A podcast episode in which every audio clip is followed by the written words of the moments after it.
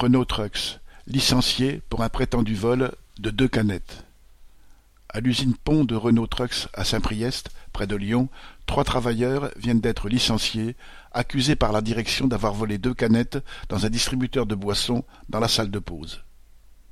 La direction s'appuie sur une vidéo d'une caméra censée filmer les entrées et sorties, et non la salle de pause.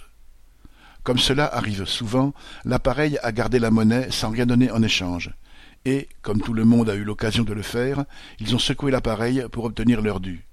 Le distributeur de boissons ayant fait tomber deux canettes, ils les ont apportées. Alors que les salariés sont régulièrement volés par l'appareil, c'est donc eux qui sont licenciés. Devant la menace de licenciement, la grande majorité des travailleurs embauchés sur la ligne de montage ont débrayé, et un nouveau débrayage, un peu moins suivi, a eu lieu après l'annonce de la sanction car trois familles vont se retrouver sans salaire pour un motif dérisoire. Deux des salariés étaient dans l'usine depuis quinze et vingt-deux ans, le troisième depuis quatre ans.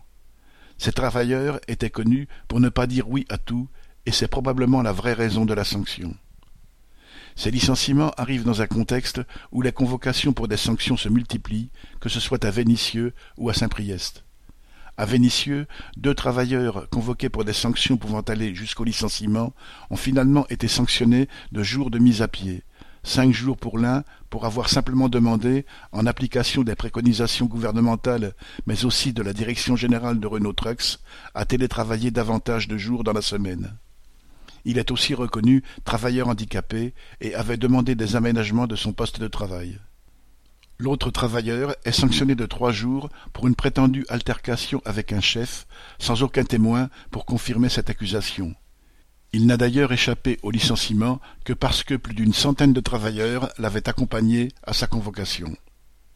Ces derniers mois, il y a eu d'autres licenciements qui n'ont pas pu être évités, souvent pour des raisons de santé. La direction n'hésite pas à jeter dans la pauvreté des familles entières les militants CGT ont décidé de faire connaître largement les agissements de la direction de Renault Trucks. Celle-ci espérait faire ses mauvais coups en silence pour semer la peur et obliger les salariés à accepter sans rien dire les augmentations de cadence et les salaires insuffisants. Mais la publicité donnée à l'affaire risque de la mettre dans l'embarras. Correspondant Hello.